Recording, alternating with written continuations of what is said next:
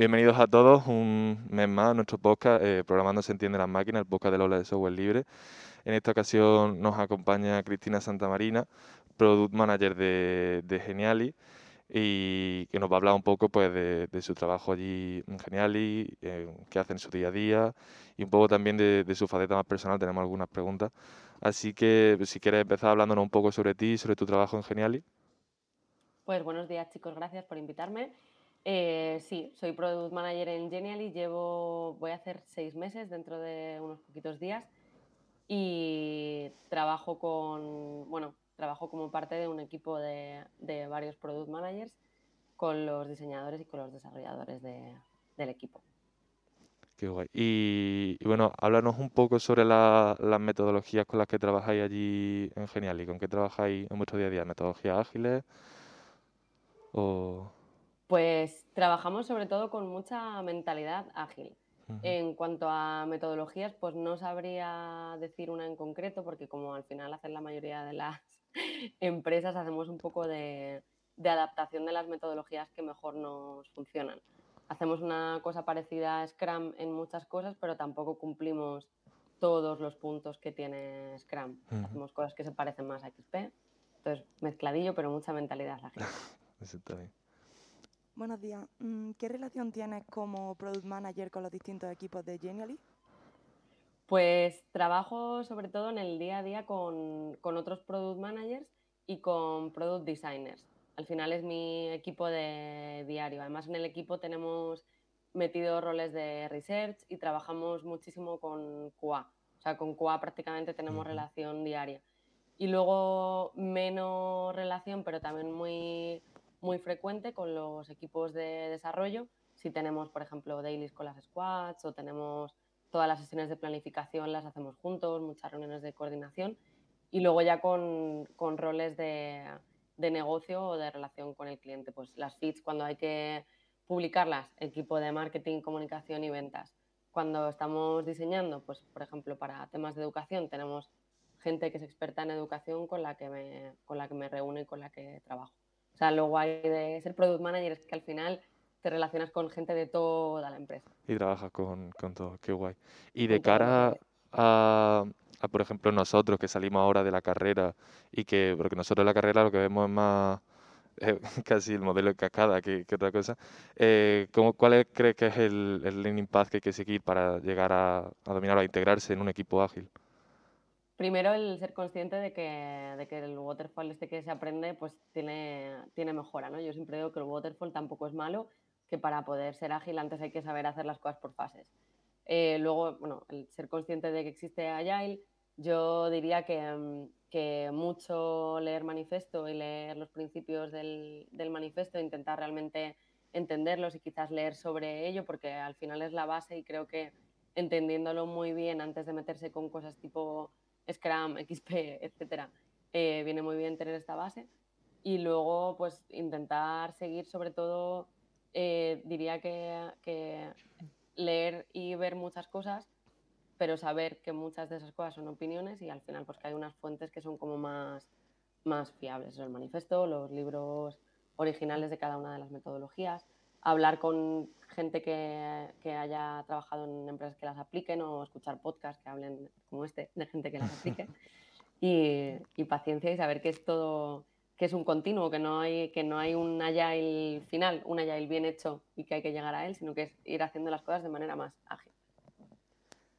Hemos visto multitud de proyectos que has realizado durante toda tu trayectoria y a mí hay uno que me ha llamado mucho la atención y son talleres respecto a la mujer y quería preguntarte que cómo has visto tú que han ido avanzando esto a lo largo de, los años.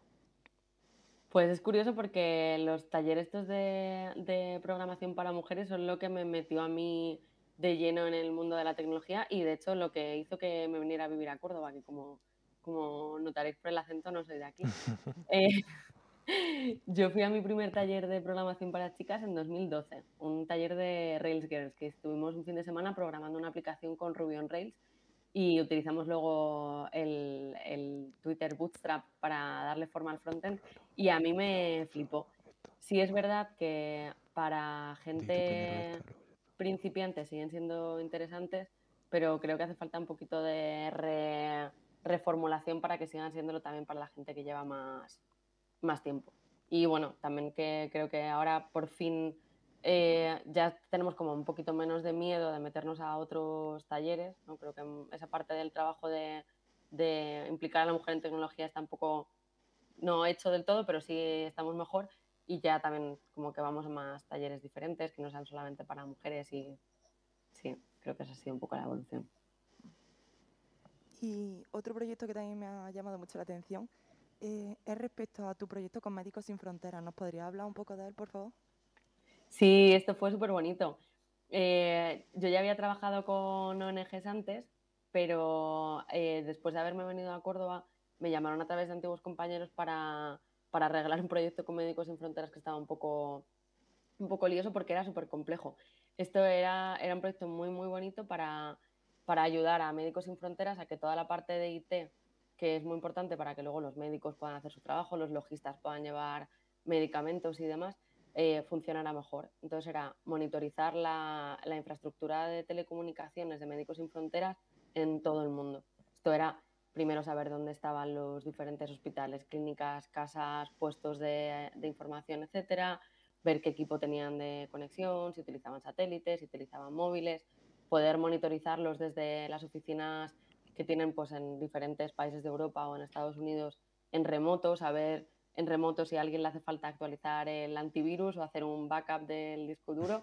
Era súper chulo por eso, por la parte tecnológica y porque al final, pues como la tecnología afecta a todos los roles de las organizaciones, en Médicos Sin Fronteras, pues tuve la ocasión de viajar allí al terreno, de ver clínicas, de trabajar con gente de un montón de perfiles diferentes, fue muy, muy chulo.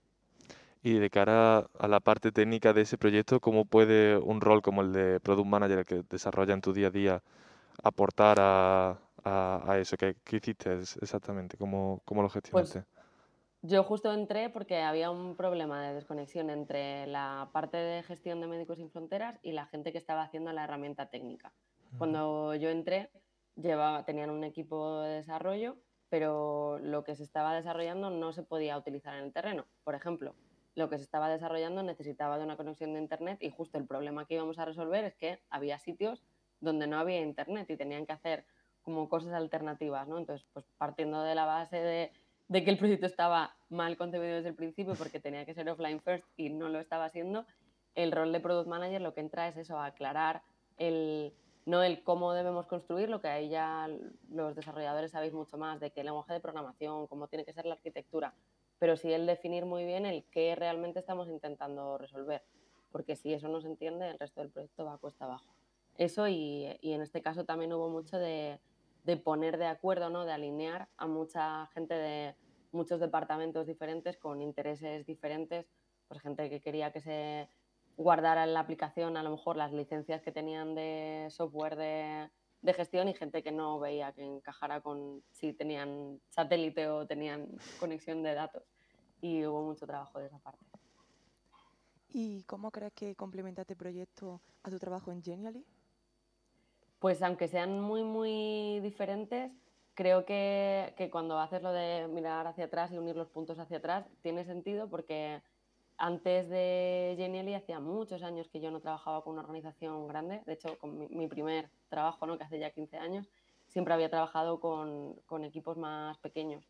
Y, y, el trabajo de Médicos Sin Fronteras, que es una organización gigantesca con muchísimos idiomas, con muchísimos departamentos, pues yo creo que fue un poco de preparación para lo que, para lo que tengo ahora con Genially, de un, un proyecto de impacto y muy grande. ¿Y cómo es, o sea, desde, como has dicho, desde tu inicio hasta ahora que ha ido pasando por, por distintas empresas, cuál ha sido un poco tu, tu trayectoria y cómo va siendo ese salto, sobre todo ahora de cara también a nosotros, que ya mismo nos incorporaremos al mercado laboral, dar ese salto de, a lo mejor empieza una pequeña empresa y luego va, ¿cómo impacta mucho? ¿Cómo...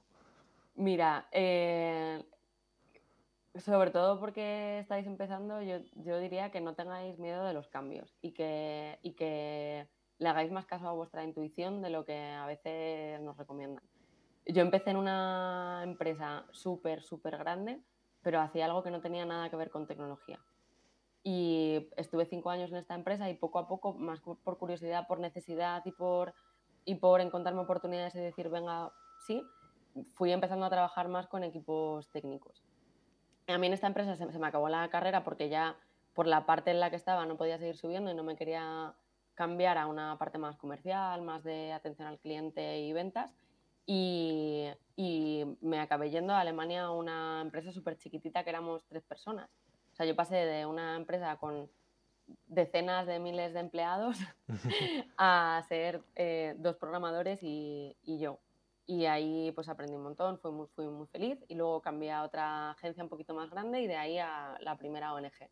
Y tanto el paso de la empresa súper grande a la empresa súper pequeña, como de las empresas pequeñas de tecnología a cambiarme a una ONG, me parecieron como dos saltos al vacío que no tenían nada que ver con lo que estaba haciendo que hay, que a lo mejor me equivocaba, que cómo se iba a ver. Y al final son dos cambios que me han ayudado muchísimo. Igual que cuando decidí dejar ese trabajo y, y decidir ser freelance a tiempo completo, o cuando decidí montar mi propia empresa, ¿no? que también lo hice después. Siempre los cambios al principio me han dado un poco de vértigo y al final cuando he seguido un poco mi intuición y he pensado más en lo que quería yo aprender o en cómo me, en la sensación que me daban los proyectos más que en lo que tenía lógica en el papel, normalmente no me he equivocado. Y, por ejemplo, cambiar a Genially también ha sido lo mismo. Yo conozco Genially desde hace un montón de años, pero ahora sí que, sí que me decía el cuerpo, aquí puedes aprender un montón y aunque, aunque hace un tiempo hayas pensado que no, ahora si el cuerpo te dice que sí, pues, pues adelante. Qué, qué guay. ¿Y qué cuatro o cinco herramientas te han ido acompañando que consideres tú fundamentales para gestionar a la hora de, gestionar un equipo, herramientas que uses en tu día a día y que, creas que son importantes tener en cuenta? Pues más que herramientas en concreto, creo que son cinco grupos de herramientas y luego dentro de ellas, pues depende del momento y del proyecto, eh, diferentes opciones. Lo primero de todo, herramienta de comunicación. Eh, sea un, por ejemplo, en empresas más grandes, correo electrónico, o sea, en Genial utilizamos Slack, una herramienta de comunicación síncrona o asíncrona, que al final todas las puedes utilizar para lo mismo, em, pero un sitio en el que puedas eso, comunicarte con todo el mundo, que tengas directorio de contactos. Luego, otra cosa súper importante también, gestión de documentos barra repositorios de código en vuestro caso, ¿no? El tener un Google Drive o un Dropbox compartido o un repositorio en GitHub, pero un sitio en el que todo el mundo pueda ver la documentación, pueda contribuir información y si tiene gestión de cambios de la documentación, mejor que mejor porque el versionado es importante. Luego, en mi caso, me encantan las aplicaciones del tipo pizarra, ¿no? Miro, FigJam, etcétera, eh, para hacer brainstorming, para eh, dibujar diagramas de flujo, para hacer user story mappings, para un montón de cosas. Eh, Súper útil y lo mismo, si es colaborativo, mejor que mejor. Sistema de tickets, yo siempre he sido muy fan de Jira eh, y de hecho, bueno, he colaborado mucho con ellos, he escrito mucho en mi blog sobre Jira. Ahora mismo he vuelto a utilizar con, con Genially ZenHub, que era una aplicación que ya utilicé hace un montón de años y luego, bueno, hay un montón de alternativas, ¿no? Redmine, depende de lo que se necesite, pero un sistema de tickets súper importante.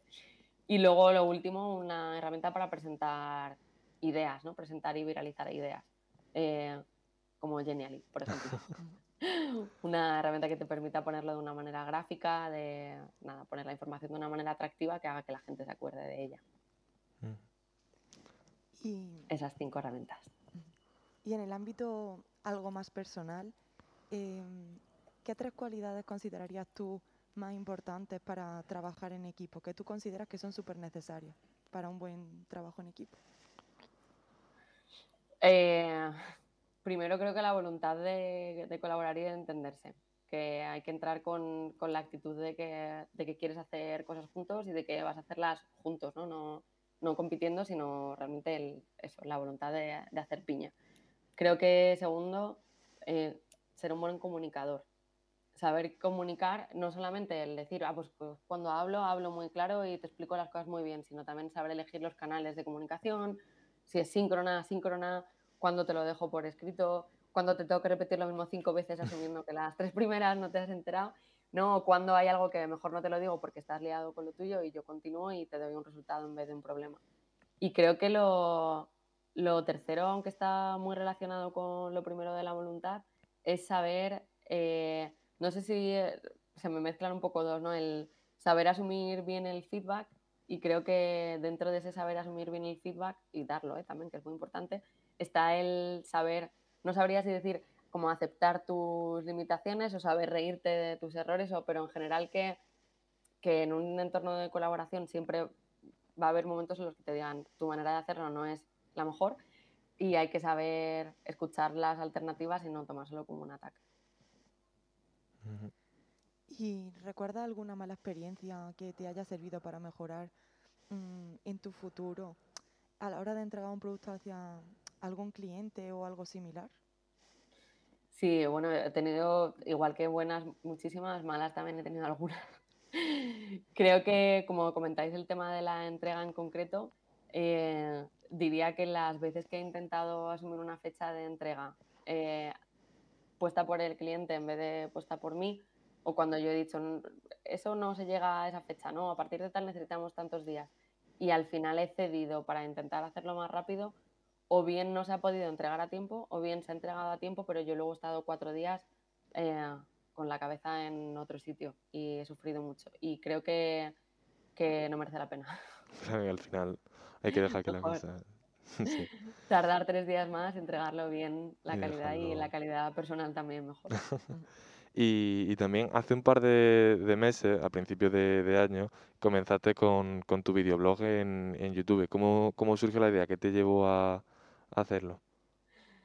Mira, hace un año empecé un canal de YouTube y hace, creo que fue tres años, también monté un podcast y, eh, tengo el blog y, y empezaba una newsletter de LinkedIn. A mí me, cuando yo era pequeña quería ser periodista y me gusta mucho comunicar y me gustan mucho los medios de comunicación y me da mucha curiosidad siempre que veo algo nuevo el cómo funciona, ¿no? el, el cuáles son las dinámicas, cómo se hace, eh, puedo conseguir que esto me dé números. Entonces, empiezo muchas cosas.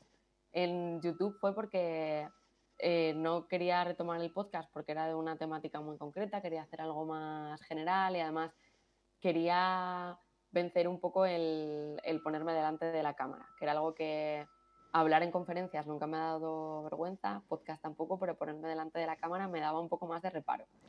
Y como grabo cursos con LinkedIn Learning, quería también coger soltura delante de la cámara. Eh, la verdad es que rodé cuatro vídeos y produje cuatro vídeos, que quizás es lo que más, lo que más trabajo da, y, y, lo dejé porque cogí un proyecto y me requería muchas horas y no encontraba el momento, luego pues como que nunca, nunca es buen momento para volver. Luego se me ha juntado con que los números que saqué tampoco me, digamos, justificaban el, el tiempo. El esfuerzo, ¿no? Y que pregunté, hice una llamada de quinto vídeo, ¿sobre qué debería hacer el vídeo? Y la única respuesta que tuvo fue algo tipo un día en la vida de Cristina Santamarina, ¿no? Y pensé, ay, yo no quiero ser una lifestyle youtuber, yo quiero hablar de temas, de, temas importantes, ¿no? Y pensé, bueno, lo voy a dejar un poco en barbecho porque si, si la petición es un poco más por la curiosidad de ver qué desayuna Cristina, dije, pues, no sé. Y, y, ahora, bueno, pues la verdad es que pensando en 2022 me lo planteo, si lo retomo o no lo retomo. Eh, sigo haciendo lista de pros y cons. Y otro... ¿Alguien cree que debería volver?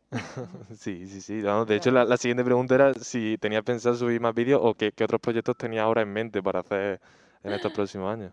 Si un libro a lo mejor o algo. Uy, igual os han chivado algo. no, no, no, ha, sido completamente. Totalmente. pues mira, y, eh, el año pasado también, bueno, lo que os comento, el vídeo, el canal de YouTube, me gustaría retomarlo, tengo que ver un poco cómo centro, de qué temas puedo hablar que aporten valor. Y lo del libro, pues curiosamente, hace un par de años cogí un montón de textos que tenía escritos sobre chatbots y los junté en un documento y me puse a darle forma. Y tengo un libro que de hecho tengo por ahí la prueba de impresión. Tengo un libro al que le falta mucha mano de editorial ¿no? y de corregir textos y ponerlo un poco bonito, pero tengo ya esta portada que me han hecho Marcos Esther, que son mis diseñadores de cabecera, que siempre lo, siempre lo digo. Eh, un libro sobre interfaces conversacionales. Pero bueno, tengo que ver si, si lo termino de, de lanzar.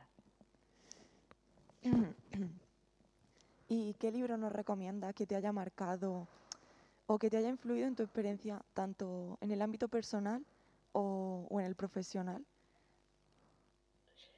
Pues podría decir un montón de libros, pero creo que muchos ya son como muy clásicos, ¿no? El proyecto Fénix, me imagino que si no os lo ha recomendado alguien ya os lo recomendará. Eh, así que por coger algo un poquito más, más reciente, voy a decir el mapa de la cultura, de Culture Map. Es un libro súper chulo. Creo que vale tanto para gente que tenga que trabajar con tecnología como para gente que no. Y em, habla de cómo diferentes culturas, diferentes países, o sea, gente de diferentes países, un poco reduccionista, pero de diferentes países, eh, afronta cosas como la comunicación o la autoridad o el si son más de decir las cosas de manera muy explícita o dejar que, que te lo imagines. Y me pareció muy importante por cómo te abre la, la mente a la hora de trabajar con, con gente de otros países. Y en principio eso ha sido todo. Muchas gracias a Cristina Santamarina por estar aquí con nosotros esta mañana, acompañarnos en este segundo episodio de, la segunda temporada. Eh, recordad, no, nos acaba de decir aquí antes de empezar que en Genial están buscando gente por si, si alguno de nuestros oyentes está interesado, está buscando trabajo, si puede hablarnos un poco del perfil que buscáis, algo más en concreto pues, para que la gente lo, lo sepa. Buscamos sobre todo desarrolladores ahora mismo y para, bueno, podcast de la ola de software libre, queremos a todos. Buscamos desarrolladores y bueno, también hay algunos roles en producto y atención al cliente, pero sobre todo desarrolladores. De Pues- front, de back, de todo hace falta. de todo. Pues ya sabéis, ya lo habéis, ya lo habéis escuchado, que, que lo que sea, pues podéis contactar con ellos. Dejamos las redes sociales tanto en la, la descripción del podcast como en los, los distintos tweets que publiquemos. Muchas gracias de nuevo por estar aquí con nosotros, ha sido un placer y A esperamos, vamos, de hecho nos veremos pronto en el Salmorejo, ¿no? Nos vemos en un par de semanas. Sí, pues muchísimas gracias. Muchas A gracias. vosotros. Hasta Adiós. luego. Hasta Ahora- luego.